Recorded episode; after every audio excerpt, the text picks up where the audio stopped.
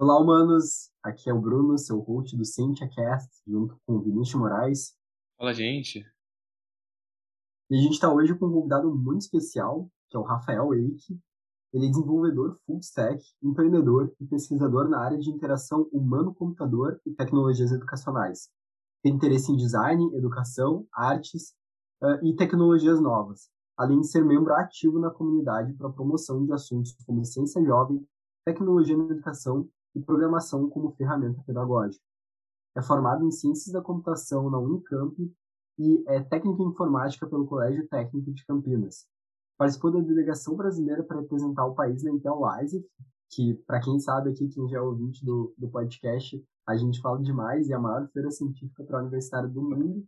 E ele, além de ter participado, foi premiado recebendo quarto lugar na competição. Ele também foi selecionado como um dos 20 melhores alunos de computação do mundo pela First uh, Ascent International na Itália, além de uma série de outros prêmios. Ele apresenta um grande interesse na integração de diversas áreas do conhecimento com a informática. Inclusive, a gente estava conversando aqui em off, ele tinha uma, uma startup uh, relacionada ali à educação e também à informática. Se puder Uh, Rafael, se apresentar aí para o pessoal, para os nossos convidados, já foi muito bem aqui, mas puder dar, dar, uh, dar uma apresentada e falar um pouquinho também sobre os seus projetos, até sobre essa, essa startup que a gente estava conversando em off. Beleza, Bruno. Oi, gente, tudo bem? Meu nome é Rafael Wake. Como o Bruno já falou, trabalhei bastante com computação, educação, misturei um pouco de coisa de mercado ali, com pesquisa aqui e empreendedorismo. E aqui estamos, né? É, falando da minha última empreitada, foi do empreendedorismo, é, foi um dos fundadores da Vivros. A gente criava livros mais vivos. Então, eram livros no papel que interagiam com pop-ups, coisas que se mexiam, é, junto com o nosso aplicativo. E dependendo de como você lia, usando os dois, a história ia mudando, trabalhando bastante com desenvolvimento cognitivo infantil. Infelizmente, tive que fechar a startup, não deu muito certo. E hoje eu sou é, desenvolvedor de software no quinto andar. Como é que funcionava os, os livros? Basicamente, tu lia um QR Code e aí ele aparecia, tu lia o QR Code no livro, ele interagia? Como é Curiosidade também, Eike, esse foi tipo o teu projeto que tu utilizou na, na ISEF, se não me engano, que você apresentou. Eu lembro que ainda em 2016, 2017 tinha alguma relação, talvez. Conta pra gente. Então, não, não tem a ver. É, eu trabalhei muito com pesquisa de tecnologia para educação, novas experiências com leitura escrita. Então dá para confundir ali, porque meu projeto para a ICE mexia com leitura e escrita também, mas voltado para uma ferramenta pedagógica para a escola. A Vivras era mais esses livros mesmo para uso geral, né? Eu vou quebrar por partes. Primeiro, esse, esse da ICE foi Yarner. Então, uma pesquisa em duas partes. A primeira desenvolvendo uma ferramenta para a criação de livros digitais interativos, funcionando como uma ferramenta pedagógica para a sala de aula em diversas matérias. E a segunda parte dessa pesquisa foi entender os métodos de engenharia de software, como que funcionava para desenvolvimento de tecnologias educativas no geral, aplicando especificamente essa plataforma em escolas públicas e privadas de, da região de Campinas, São Paulo, e obtendo os resultados disso. É, então, com certeza isso serviu como base para me introduzir nessa área, entender um pouco mais como funcionava é, tanto leitura escrita, quanto tecnologias educacionais, quanto como você faz para trabalhar com produtos que envolvam professores, pais e alunos. Mas a Vivros é um pouco diferente, né? É os livros físicos, uh, não necessariamente usados dentro da sala de aula, trabalhando bastante relação é, do pai com o filho.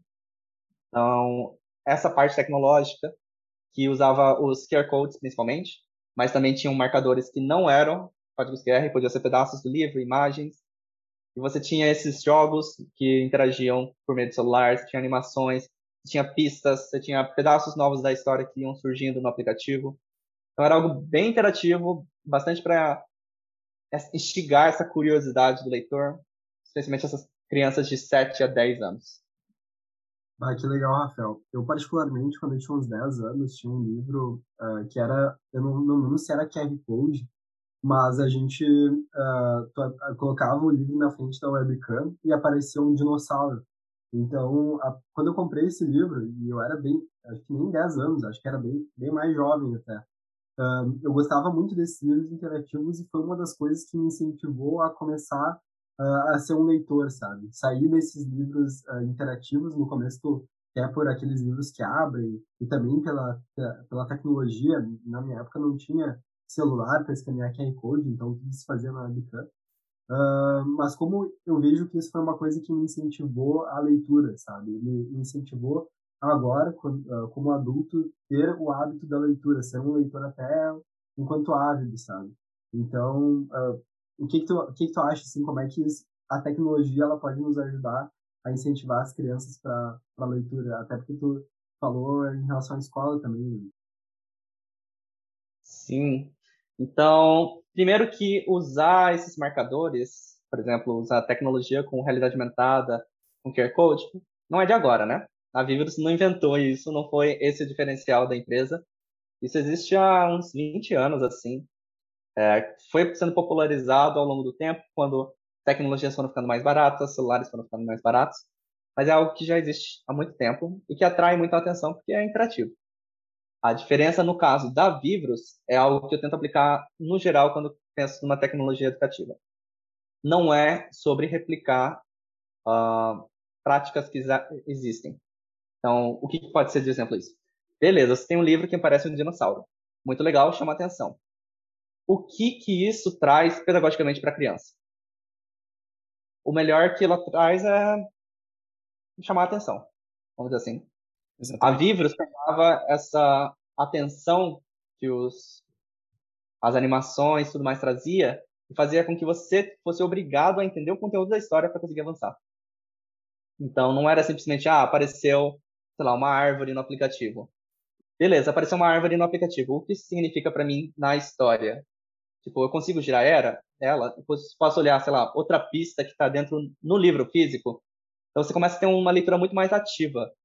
É, não é só aquele leit aquela leitura no automático, sabe? Às vezes você está assim, nossa, preciso ler essas, esse livro esse fim de semana. Você pega e lê tudo ele. Quando você terminou, quanto dele você entendeu? É, uhum. Trazer isso já para a experiência da criança foi a, a proposta da Vivos. Nossa, então tipo, era uma atenção seguida de um conteúdo, né? De uma. Nossa, incrível. Muito, muito legal, Rafael. Até porque a gente vê muitos livros, eu tenho irmãos pequenos aqui, é, que a gente compra com essa intenção de ser um livro chamativo, digamos, esses livros que tu abre e ele sai um, um dinossauro enorme, mas muitas vezes tem livros que têm conteúdo, então ele tem a interação junto com um conteúdo de qualidade. Eu vi até, estava vendo um livro infantil na Feira do Livro de Canoas, que é a cidade que eu moro, que ele foi revisado por uh, paleontólogos. Então, era um livro de dinossauros feito por, uh, provavelmente, é uma editora, mas revisado por paleontólogos para ver que aquilo era cientificamente correto, sabe?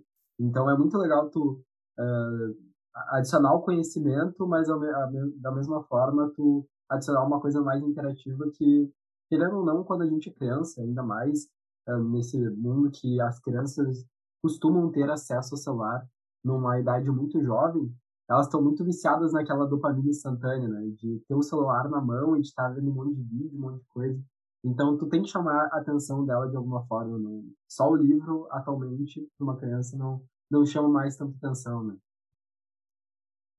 Sim, e muito do que tenta ser feito hoje em dia, ainda, em tecnologia educacional, é replicar métodos antigos.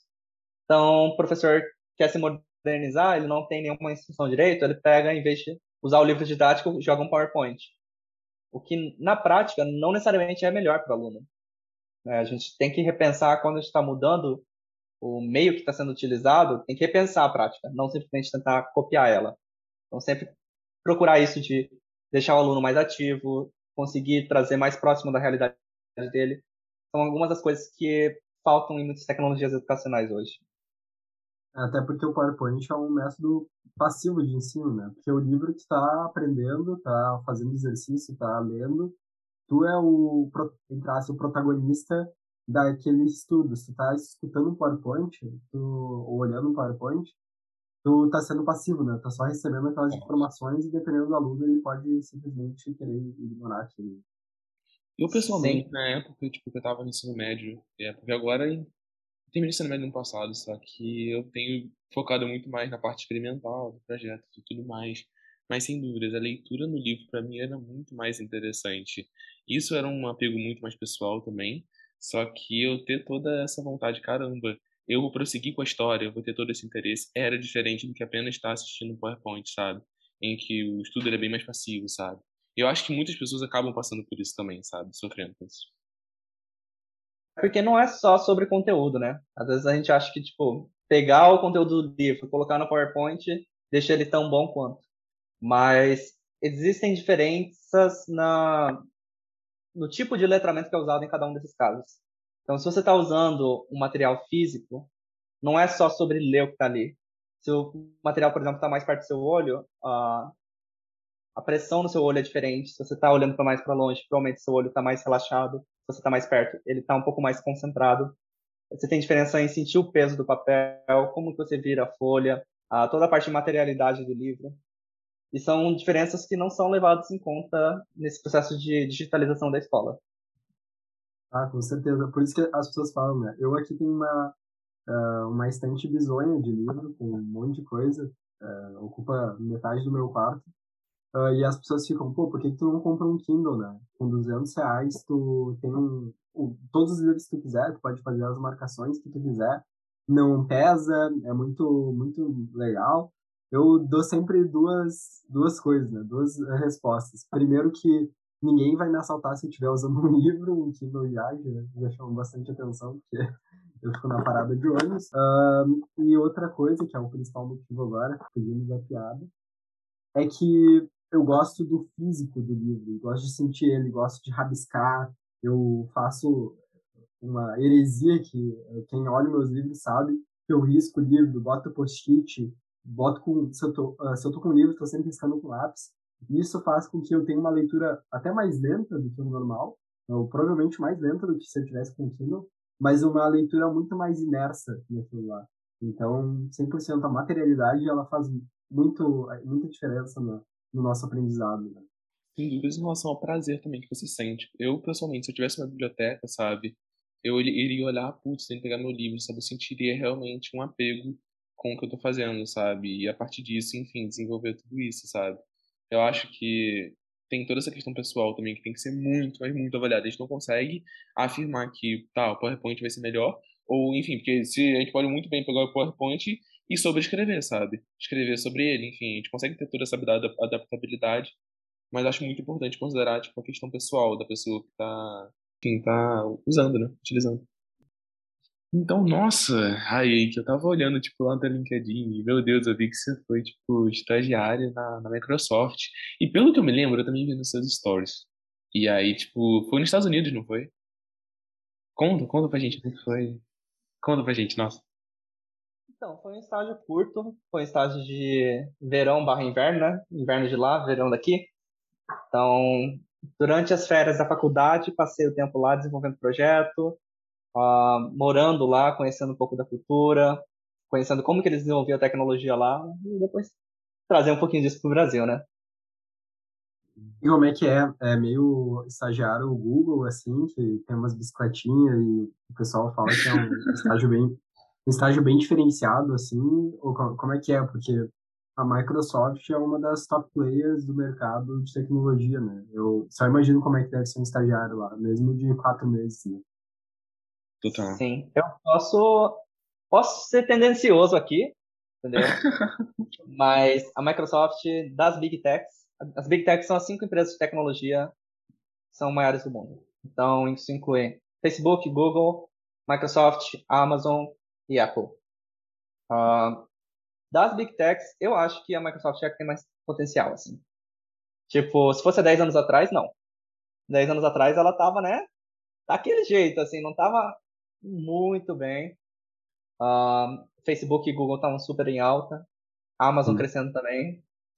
Mas nos últimos, diria uns oito anos, talvez, a Microsoft mudou muito. Principalmente com a entrada do novo CEO, né, o Satya Nadella.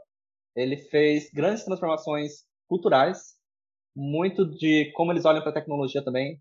Então você pode perceber que você não esperaria há 10 anos atrás que a Microsoft fosse dona de grandes plataformas como GitHub, Minecraft LinkedIn, uh, o que parece meio estranho olhando, né? Uh, a Microsoft antiga comprando essas coisas, mas faz muito sentido em como eles funcionam hoje. Tanto que é uma das ações que mais se valoriza, a empresa cresce muito, mesmo sendo gigante do jeito que é, mesmo sendo uma das, dentre as big techs, uma das mais antigas. Uhum. Uh, então, sim, tem os mimos de estagiário. Então, fiquei num apartamento chique só para mim. É, eles pagam passagem, pagam a, a, o salário que é muito bom. Tem aquelas comidinhas, eventos. Uh, infelizmente, não deu pra gente ter um dos mimos que ia ser um show do Justin Timberlake porque Nossa. teve uma nevasca, assim, e não rolou. Mas estagiários de verão, por exemplo, já tiveram Coldplay, Maroon 5, é, shows fechados dentro da Microsoft, assim. Um, traz muita gente fora, questões de tecnologia, tem passeios. Então, é uma experiência não só tecnicamente muito bom e com um bom currículo, mas culturalmente muito boa. Ali é uma região uma das melhores para se morar nos Estados Unidos também. Redmond, Belleville, Seattle. Uh, muita coisa para ver. Para quem quer ser acadêmico também, tem a Universidade de Washington, que é uma das melhores dos Estados Unidos. Então, muita oportunidade ali. Nossa, e imagina a contratar o Justin Timberlake para ah, dar um show para os nossos estagiários aqui. que loucura, sim, eu nem imaginava. Sim. Todas essas, né? Quando tu fala Facebook, Google, eu já fico imaginando qual para ser sincero, é que eu menos conheço dos próximos passos é a Microsoft.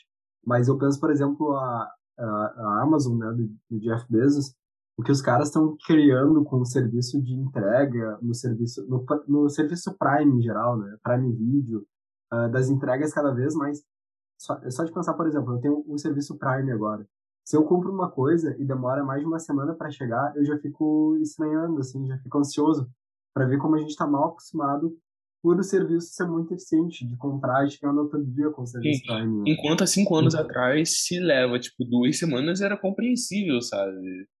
Enfim, eu, tipo... Eu, a logística deles é uma coisa absurda, né? Para conseguir fazer numa escala tão grande, de maneira tão eficiente, de maneira tão barata. Gente, eu comprei um negócio no projeto e não foi especificamente na, na Amazon, né? Eu comprei numa, enfim, é, distribuidora americana. Eu comprei nas madrugada de segunda pra terça, chegou na minha casa na quinta. Enfim, tipo, toda essa questão de entrega é surreal. E tava nos Estados Unidos, sabe? Tava no Tennessee, se Enfim, chegou muito rápido. A gente tá muito mal acostumado. Quais são os próximos passos da Microsoft? Para ser sincero, eu nem sabia que eles eram donos do LinkedIn, do uh, GitHub. Também não sabia. Uh, quais são os próximos? Porque eu sei do Windows, né? Uh, me corrija se eu estiver errado, mas acredito que o Windows seja o principal produto deles atualmente, né? O que que eles quais são as ambições assim da, da Microsoft? É assim, tem coisa que eu não posso falar, mas já faz um tempinho também que eu fiz no estágio, né? Então, muito provavelmente as minhas informações não estão as mais atualizadas. Uh, uma coisa que é importante lembrar é que todas essas empresas, elas são muito grandes e elas têm uma visão forte. Que nem vocês falaram. A Amazon tem isso de querer fazer as entregas muito rápido, de querer melhorar uh, o serviço de logística no geral. Uh, ah, Para quem não sabe, a Amazon não dá lucro. É, porque eles têm um esquema que, se dá lucro, eles pedem desculpas para os acionistas. Eles reinvestem todo o dinheiro para melhorar o sistema no geral. Eles focam muito em crescimento. A Microsoft, ela tem uma visão, uma missão, na verdade, de empoderar todos do planeta a conseguir mais. Essa é a missão deles. Então, por isso que é mais difícil às vezes perceber em produtos do dia a dia, porque muitas vezes eles estão por trás de plataformas que ajudam as empresas a crescerem, que ajudam as pessoas a fazerem os trabalhos delas. Então, uma, uma das grandes iniciativas da Microsoft definitivamente é o Azure, né? É o serviço de nuvem da Microsoft e cresce muito, é, assim como a Google tem a dela, a AWS da Amazon também existe, mas da Microsoft tem muito em serviço de inteligência. Então, se você precisa de algo com inteligência artificial e você não quer codificar tudo do zero, a Microsoft oferece muita coisa disso. É, muitos serviços estão mais baratos e que estão dando muito trabalho para a concorrência, assim. Então, por exemplo, grandes mercados, grandes marketplaces que concorrem inclusive com a Amazon, preferem usar o serviço da Azure da Microsoft do que o AWS. Uhum. É, é por isso que é difícil ver também, como você falou, perceber onde a Microsoft está no dia a dia, mas ela tá basicamente em todo lugar. Muitas vezes esses produtos que a gente não conhece, coisas que a gente não pensa, tipo, gente, às vezes o pessoal esquece que a Xbox é da Microsoft. Muitos dos jogos são são da Microsoft. Exatamente. Pois é, tem vários estúdios que a Microsoft foi comprando, é, grandes jogos. ahn, é até difícil pensar agora assim tudo que a Microsoft Sim. tem. Eu nem lembro se era um boato ou se era verdade, mas também tinha negociações, por exemplo, para comprar TikTok. Ia ser uma baita de uma compra, porque acho que é o principal rival do Instagram agora é o TikTok, né? Não Instagram? YouTube, tá Ah, é tirando verdade. de muita gente. Eu, eu li, ah, eu sigo umas páginas de ciência no Instagram e eu li numa dessas páginas que as pessoas estavam consumindo mais tempo no TikTok do que, do que no YouTube. E eu achei, quando eu li a primeira vez, eu não tinha TikTok instalado. Eu achei um absurdo. Eu fiquei, meu Deus, porque no YouTube tu assiste um filme, tu assiste um vídeo longo, tu assiste um documento, tipo, tu assiste coisas que demandam mais tempo. E os TikToks são todos vídeos curtos. Até que eu baixei o TikTok. E eu vi o quanto é viciante os vídeos mastigados, assim, sabe? Quanto é, é, é fácil de tu perder horas naquele, ah, naquele aplicativo. Então, seria, faz bastante sentido a Microsoft querer comprar o TikTok, né? E o TikTok, ele tem uma pegada. Quando a gente pensa em aplicativos, tecnologia no geral, não é como se a gente tivesse tido uma, uma mudança muito, muito gritante nos últimos tempos. Você não vê, por exemplo, que nem antes que, nossa, veio touch, veio biometria, veio o celular cada vez mais potencial. A gente tem evoluções, mas elas estão, entre aspas, num ritmo um pouco mais lento. Que a gente está mudando as coisas, é, não tem como simplesmente colocar mais processador, mais chips num espaço menor e ir crescendo como que era antes. Então, é muito importante quando você começa a ter paradigmas diferentes de interação. Então, essa parte que, inclusive, é a minha pesquisa, né? Eu trabalho com interação humano-computador. Como você desenvolve novas experiências usando interfaces que não precisam ser necessariamente telas, né? Mas formas de você comunicar com máquinas. É, o TikTok, ele tem uma pegada que é muito diferente de todas as outras redes sociais, ele incentiva muito a colaboração. Esse é um dos pontos que pega mais. Você percebe que não é que nem o YouTube, por exemplo, que ah, alguém pegou um conteúdo parecido com o seu, você já fala, ah, tá quibando. Ou Twitter também, você fala, ah, tá quibando. TikTok, todo mundo tá pegando de todo mundo. É incentivado você a fazer isso. Existem ferramentas que facilitam você pegar os vídeos dos outros, usar os áudios dos outros. É, o conteúdo também ele é muito mais orgânico. O que acontece com muitas redes sociais, quando elas surgem, todo mundo tá postando. Cada um faz o seu negócio. Sim. Com o tempo, começa a ficar conteúdo muito profissional. Antigamente, todo mundo postava qualquer foto Instagram. Hoje em dia tem que ser a foto, tem que estar bonita, tem que estar produzida. É, Isso ainda não chegou no TikTok também. Sim, nossa, com certeza. Eh, tu pega, por exemplo, o, próprio Instagram. Se tu abre o meu Instagram agora, o meu Instagram foi pensado para ser um Instagram quase que profissional. Tu pega, tem umas fotos bonitinho, com computador, aí tem um highlight ciência para o pessoal ver as coisas que eu participei. Aí tem, tem, claro, coisas pessoais, eu posto, mas é tudo dentro de um controle, assim. Eu não vou postar, por exemplo, uma foto numa festa segurando um chopp, sabe? Uma coisa meio. Uma coisa que eu postaria normalmente para os meus amigos, por exemplo. Ah, já o TikTok, com certeza, ele tem uma, uma pegada bem mais leve. E acho que por isso que as pessoas passam mais tempo. O LinkedIn, por exemplo, é uma rede social que eu tenho, por ser uma rede ah, exclusiva, pro, ah, profissional, mas eu não, gosto do LinkedIn, não gosto de navegar, porque parece que tudo é muito falso, parece que as pessoas são perfeitas, que têm empregos perfeitos, que estão o tempo inteiro sendo motivacionais e criando textos novos. E eu fico assim, cara, o quão orgânico isso é de verdade? Quantas pessoas realmente pensam isso e quanto não é encenação para para inglês ver, como se diz, ou para as empresas verem. né? Sim. Então, é uma tendência que basicamente toda rede social teve, de ou fica meio esquecida ou começa a se profissionalizar demais. O YouTube mesmo. Quando você lembra de ter visto um vídeo bem mal produzido?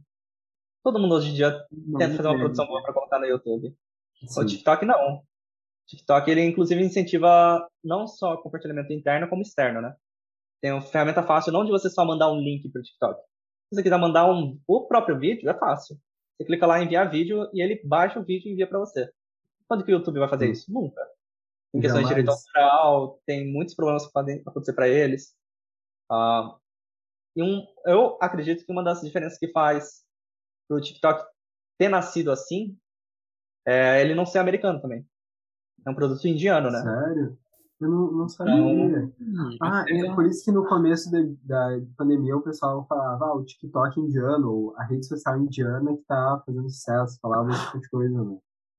Por isso tem todo esse feeling, né? Eu acho que a galera indiana Que loucura. mais, não vou dizer animada, mas menos workaholic do que a galera dos Estados Unidos, de fato, sabe? Bah, eu, eu- será? Porque, cara, tem várias empresas agora que entram em contato e tem sempre indiano trabalhando, assim. Os caras são. eh, eh, Eles são, são bons de, de tecnologia, né? Não, sei- mas eu acho não sei. que o país mais workaholic, acho que isso é até um fato, sabe? É os Estados Unidos de fato. E quando não vem, tipo, uma tecnologia sendo desenvolvida de lá, tem talvez essa tendência de ser um pouco mais próxima do, do usuário, enfim, mais social, eu diria, sabe? Menos profissional. Eu acho que é um tópico muito sensível isso, de falar qual país Sim. é ou não é mais workaholic.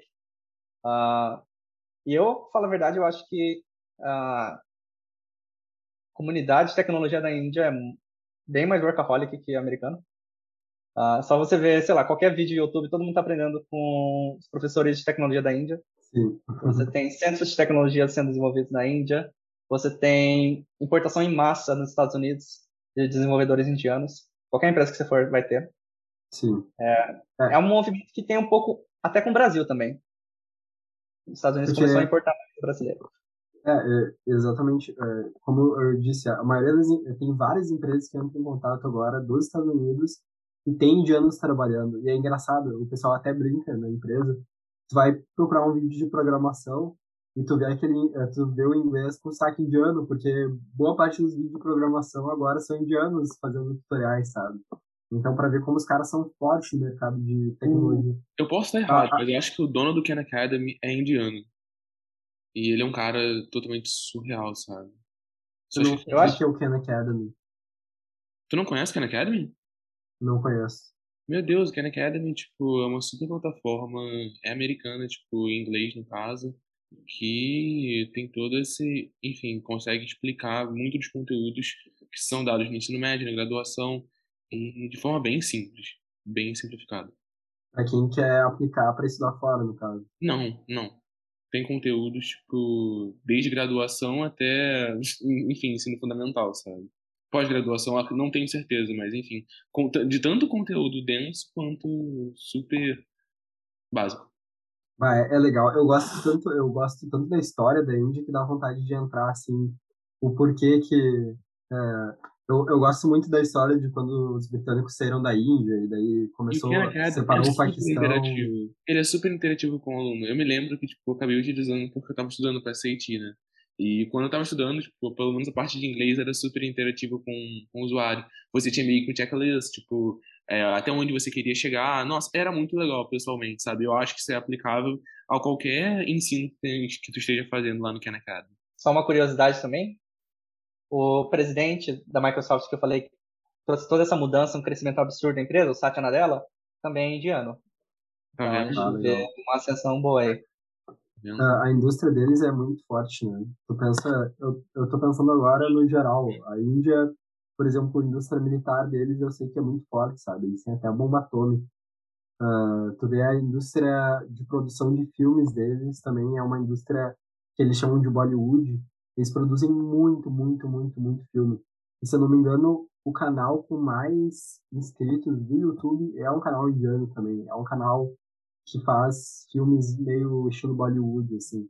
Então, para ver como a indústria dos caras é, é gigantesca, né? E eu não fazia ideia que o TikTok era, era indiano. Eu também não fazia a mínima ideia.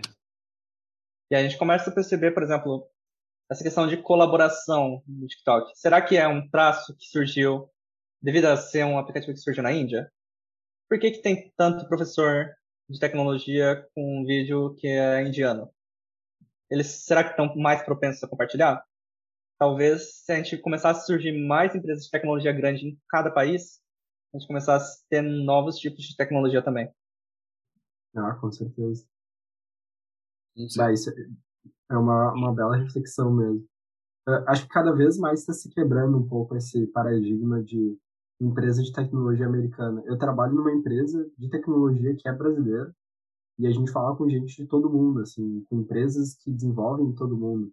E é muito legal que ver isso, sabe? Ver, claro, às vezes a gente conversa com os americanos online e acontece umas coisas assim de, ah, falou alguma coisa errada em inglês, eles pegam e te corrigem, assim, sabe?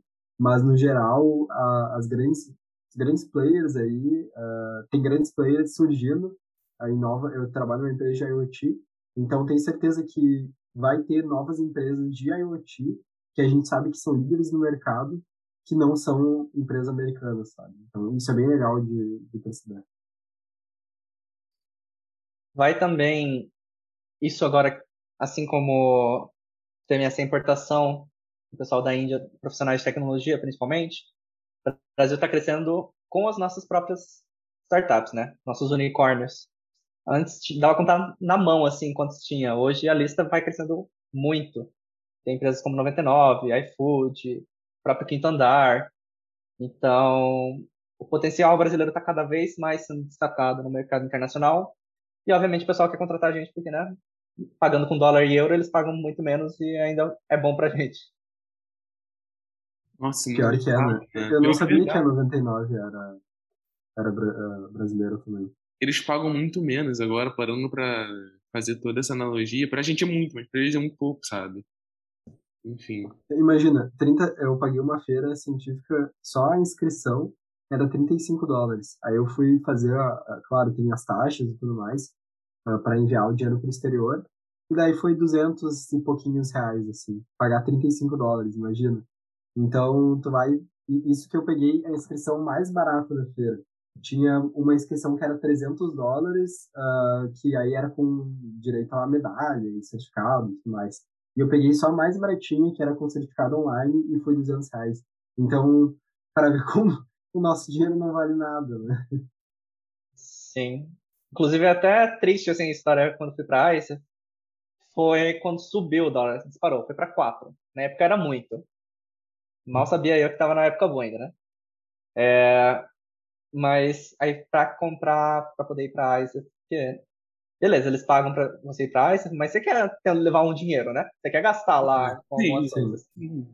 É, e aí subiu, e quando eu fui premiado lá, fui trazer o dinheiro de volta, despencou, foi para 3. Então peguei o pior de Bah. cada um ali, mas Sim. Meu Deus céu. quê, né? E guardou esses dólares para valer muito agora.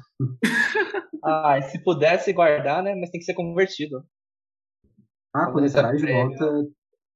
Tem que transferir. assim? Pra você manter nos Estados Unidos, você teria que ter uma conta americana.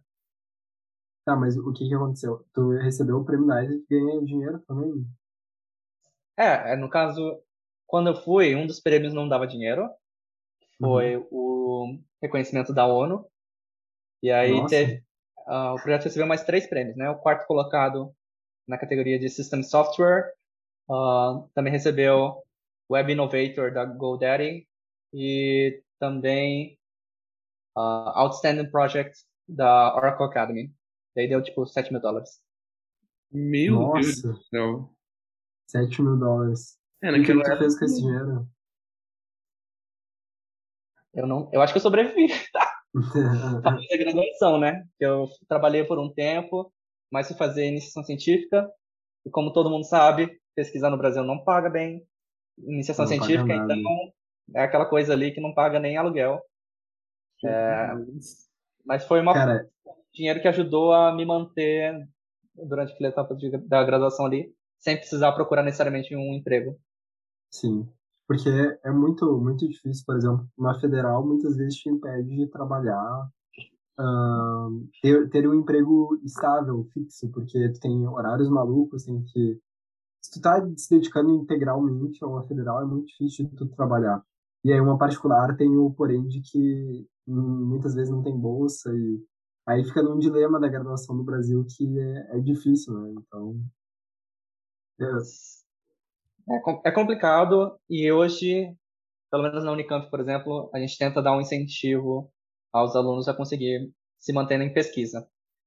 Ah, o Instituto de Computação especial tem uma bolsa que se chama Alumni, são ex-alunos que bancam essa bolsa e pagam para o pessoal que está na graduação, mestrado, doutorado, é, para conseguir se manter na pesquisa com o que eles têm. É uma bolsa complementar, né? Não é uma bolsa só para por dar, vamos dizer assim. Você tem que ter uhum. alguma outra bolsa para conseguir ter uma renda boa, mas com isso você consegue se sustentar pelo menos a conseguir se dedicar a tempo integral com pesquisa. A gente faz campanha. Eu fui um dos bolsistas quando eu fazia a pesquisa também. Eu recebi essa bolsa. Hoje eu contribuo para a bolsa também, fazendo doações. É importante a gente começar. Infelizmente, a gente precisa desse tipo de movimento é, dentro das universidades, especialmente universidades muito grandes, como Unicamp, USP, que tem tá saindo todos esses unicórnios, empresas gigantescas, tentar fazer com que o pessoal que já conseguiu ter uma carreira boa, já está bem de vida, vamos dizer assim, é, voltar para contribuir com o pessoal que ainda está tentando se desenvolver, que está tentando trabalhar com pesquisa, está tentando trabalhar, seja lá como, dentro da graduação. Senão a gente não vai ter futuro de ciência no país. E se pensar que o, agora tem menos bolsas ainda, já era pouco o valor das bolsas, agora nem tem muitas bolsas, então eu, eu fico pensando o que, que vai ser o futuro da ciência no Brasil, se a gente já tem muitas pessoas fazendo boas pesquisas com nada de orçamento, uh, e, e, pensa, se o orçamento já era pouco, como é que, como é que vai ser o futuro, sabe? Eu, eu vejo muita gente se virando, nem o, o meu projeto uh, no ensino médio, eu participei de tudo pagando com dinheiro próprio, mas eu tinha condições ali dos meus pais pagarem as feiras científicas e eu tenho certeza que eu gastei, sei lá, um, um bom dinheiro só com inscrição, com se eu fosse numa feira presencial, com ir na feira. E imagina uma pessoa que não tem condições disso, ou imagina uma pessoa que está na graduação, tem que viver sozinha, tem que pagar aluguel, tem que, uh, enfim, tem todas as responsabilidades como adulto e ainda tem que desenvolver pesquisa, sabe? Muitas vezes a pessoa acha que acaba largando esse caminho justamente por não ter incentivo financeiro. Meu, infelizmente aqui na FRJ, tipo, eu tô com estágio pós-ensino médio, mas tem gente que desenvolve também pesquisa na graduação, né? IC. E basicamente, bandejão, que é o que distribui comida pela FRJ, foi cortado durante a pandemia. Daí a galera que tá aqui, tipo, a bolsa não aumentou, continuou 400 reais, e eles têm que bancar seu próprio almoço, sabe? E daí, tipo, beleza, o almoço mais barato aqui na FRJ você paga 12 reais. Aí 12 em cima de 12, em cima de 12, em cima de 12, você, enfim, gastou seu dinheiro todo com comida e com, enfim, deslocamento, sabe? E daí você precisa investir no seu, no seu projeto, você não tem budget para isso, e é, é complicado, é, nossa, super complicado. Eu também agradeço, tipo, pelo menos eu consigo voltar para casa, é, atualmente, tipo, de Uber, mas é super complicado, tem gente que não consegue, sabe? E enfim, eu ainda fui muito privilegiado, né? Apesar da minha família não ter dinheiro, eu estudei no Colégio Técnico de Campinas, que é da Unicamp. Então tinha fundos da Unicamp para pagar, por exemplo, feiras, para pagar uma parte das idas. Uh, Mostratec, o colégio não tinha como pagar minha ida para Mostratec quando eu fui em 2015, mas eu tinha começado o estágio e aí eu pedi para minha empresa pagar. Falei, olha, é assim, eu estou apresentando o projeto desse jeito, é, pode, eu posso usar a camiseta da empresa, posso divulgar lá se precisar, tentar só mostrar um pouquinho de o que vocês fizeram, colocar um agradecimento no banner. E aí eles pagaram minha ida. É, mesmo na graduação, eu não tinha dinheiro também para ir em todos os congressos. E você vai publicar um artigo, você tem que pagar para publicar o artigo, você tem que pagar para ir para o congresso. Sim. Eu tive sorte também, de novo, de a minha orientadora me ajudar com isso. Ela tirava do bolso dela, às vezes, para fazer essas coisas, sabe? Então, eu que tive sorte de cair em tudo quanto é lugar que as pessoas me ajudavam, de estar numa área que paga bem, que é computação, tem mais oportunidades, tem mais é, bolsas de iniciação científica que pagam melhor, tem mais projetos no geral. Mesmo assim é difícil. Imagina para quem está em qualquer outra área, sabe? Sim, áreas específicas, geografia, biologia, costumam ser muito difíceis de tu conseguir, ainda mais se conseguir um apoio financeiro, né? Eu, eu sei porque eu tô passando um, um perrengue atual. Uh, eu vou para uma feira em Dubai e aí agora, hoje de manhã, estava numa reunião com um vereador para ver se a gente conseguia dar um jeito de pelo menos pagar o credenciamento ou as passagens para ele.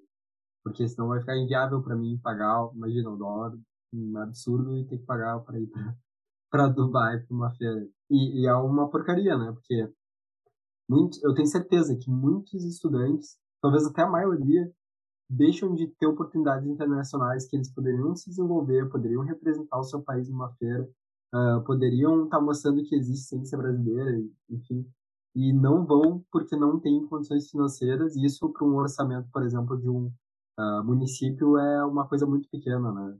Então. É, dois, de, dois dos projetos que eu orientei, dois ou três, é, tiveram oportunidades internacionais em feiras que eles não puderam ir porque simplesmente não tinha dinheiro. Não tinha o que fazer, assim. Sim, imagino.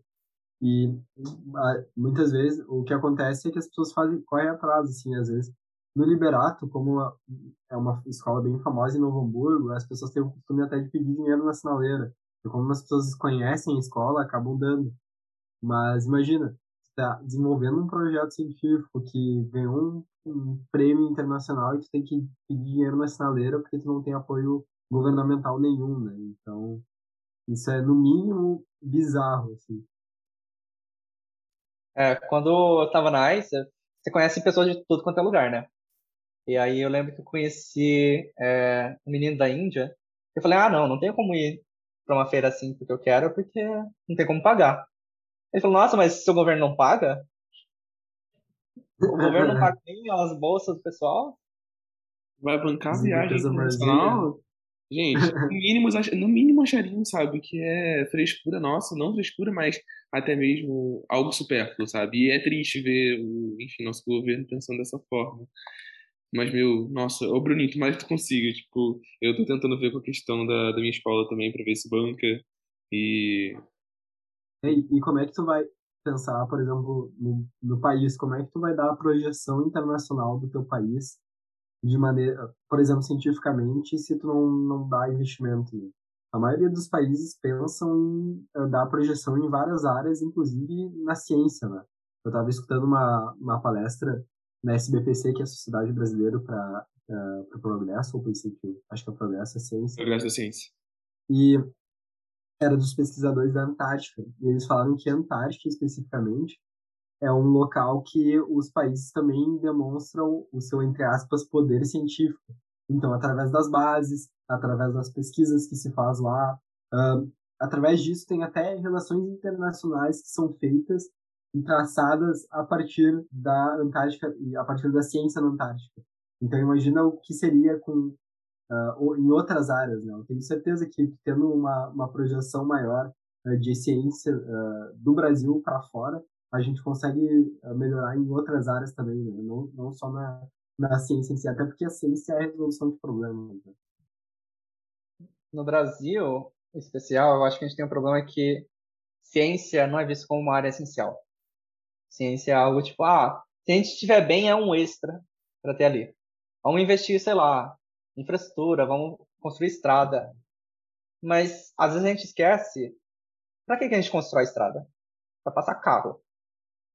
E que se não tivesse ciência, nem teria carro. Se a gente não tivesse ciência, a gente não teria tecnologias que a gente tem hoje, prática que tem hoje, a vida que a gente tem hoje. Ciência faz parte tanto do funcionamento básico do cotidiano, até como funciona a nossa educação. E não ter investimento nisso é, é muito grave, né? A gente nem fala que os pesquisadores têm salário, fala que tem bolsa. Parece que a gente está fazendo um favor Sim. pagando eles.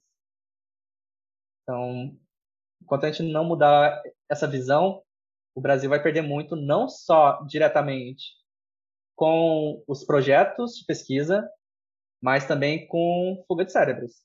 Muitos professores estão saindo. Professores que são muito bons de USP e Unicamp não tem mais recurso nem para fazer a pesquisa deles. Eles preferem ir para fora.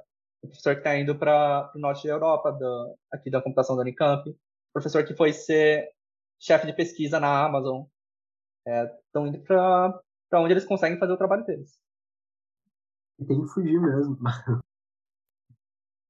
Ah, mano, tipo, eu penso super ao contrário, né? Tipo, que a gente tem que tentar desenvolver o máximo só que na atual circunstância, sabe, eu acho que vale muito a pena a gente ir para fora para se autodesenvolver e tentar mudar toda essa situação.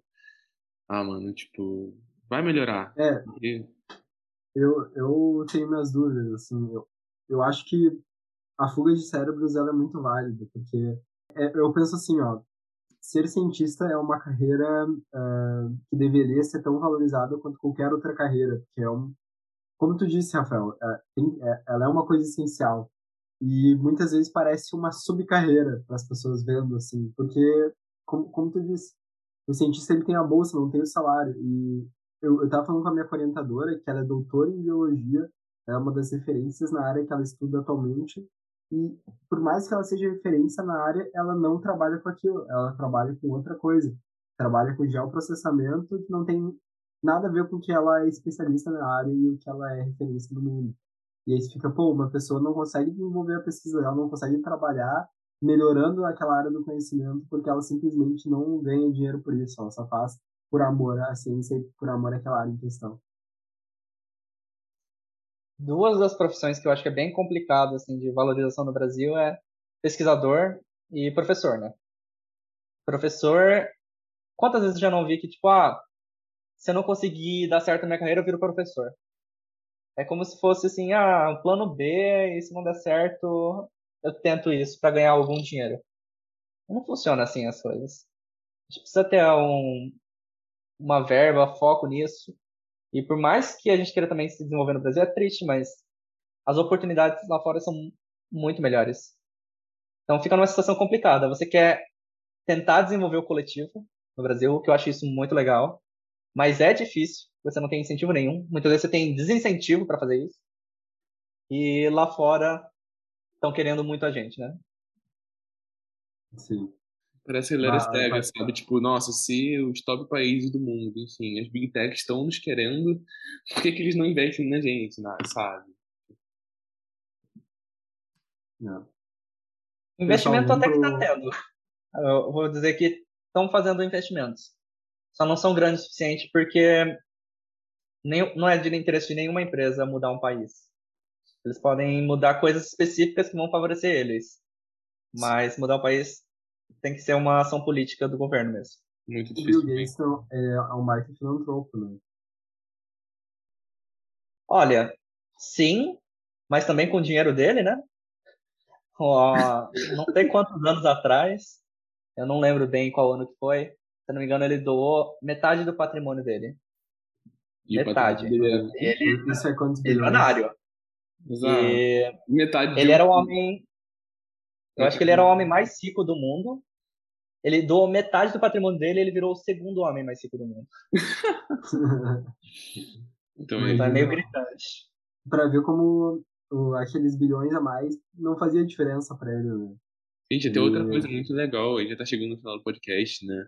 Mas grande parte das universidades estrangeiras são bancadas por ex-alunos, sabe? A gente também tem aqui no Brasil, só que eles obtêm resultados principalmente por conta disso, eles desenvolvem os melhores e os melhores retornam para a própria universidade, sabe? Se eu não me engano, Bill Gates estudou em Harvard, e aí a filha dele também voltou para Harvard, e daí, tipo, ele é um dos principais, tipo, endowners da, de Harvard. Então... Um dos principais o quê? Endowners, tipo, a pessoa que dá verba para a universidade. É, patrocinador, assim. Isso. Exato, exato, exato. Gente, acho que pode até encaminhar para o podcast, falta pouquinho tempo. É, Rafa, quer deixar alguma mensagem para a galera? É, de repente, uma frase que tu tenha nessa mente? Nossa, eu não me preparei para isso aí, não. Eu não tenho uma frase assim, não. O meu é tudo que vem na cabeça, assim. Não, exatamente. Tanto que, se você fizer uma pergunta para mim daqui a 20 minutos, igual o que você fizer agora, provavelmente eu vou responder outra coisa. Acho que a gente não pode ter na cabeça que a gente tem que ser perfeito. Muitas vezes a gente fica buscando isso. É, a vida, ela é mais fluida e curta do que parece. Então, tô soando muito filosófico falando isso, né? Tudo isso para explicar que eu não sei qual que vai ser a frase que eu vou falar. Não sei se tem uma frase para mim. Uh, mas é importante a gente valorizar cada caminho que a gente toma. Não precisa ter medo de errar e falar, nossa, quero fazer pesquisa, mas eu não sei se eu quero ser pesquisador se que você quer fazer pesquisa agora, faz. Não precisa ter isso, que a gente tem essa pressa de ser o sênior ou especialista o mais cedo possível. 22 anos, estou super bem na vida e sou famoso e etc. Não precisa disso. Pega no seu tempo, faz o que você quer, tenta fazer o melhor naquilo, seja em pesquisa, seja em empreendedorismo, seja na sua graduação, vai pegar um trabalho. tenta, procura outras pessoas que já fizeram antes. A maioria das pessoas são super abertas a ajudar. Às vezes a gente não é cara de pau o suficiente. Tem que aprender que tem que ser cara de pau sim. Inclusive, se alguém quiser me procurar no LinkedIn, Instagram, só procurar lá Rafael Wake. Pode mandar mensagem. Às vezes eu demoro um pouquinho, mas quando der eu respondo. Eu já recebi um monte de currículo, gente querendo falar de carreira, gente querendo falar de pesquisa. A gente se vira com o que tem. Teve até uma menina da Turquia que pediu ajuda para criar um projeto para curar o câncer. Eu ajudei ela? Meu Deus, eu vi esse tweet. Eu... Fazer não. Mas pelo menos eu dei um encaminhamento para ela entender como funciona a pesquisa, que não é simplesmente assim. Que legal, é Rafael. Quer passar suas redes aí? Como é que você escreve? É Eike Rafael, Nossa. isso? É, no Instagram é Eike Rafael. No LinkedIn é Rafael Imamura. Mas se você procurar Rafael Wake, provavelmente aparece. Eu pesquisei. Uh, pessoal, Wake. falta um minutinho, então passar as redes aqui. A minha é arroba Bruno Kaiser. Siga também nosso podcast, arroba CientiaCast. E o do Vini, né, deixa eu ver se, é, se eu lembro, é Vinícius MRS, MRS, underline, underline, Tudo entender. Mas, Mas, super obrigado. Obrigado, pessoal. Obrigado, Rafael. Foi, assim, um grande prazer ter tu aqui. Foi uma conversa ótima. Uh, eu sempre, sempre falo, mas parece que é aquelas, uh, aquelas conversas que dá vontade de falar mais, queria falar do que do andar ainda. Tenho certeza que a gente vai poder fazer uma parte 2. Mas valeu, pessoal, e grande abraço. Até semana que vem.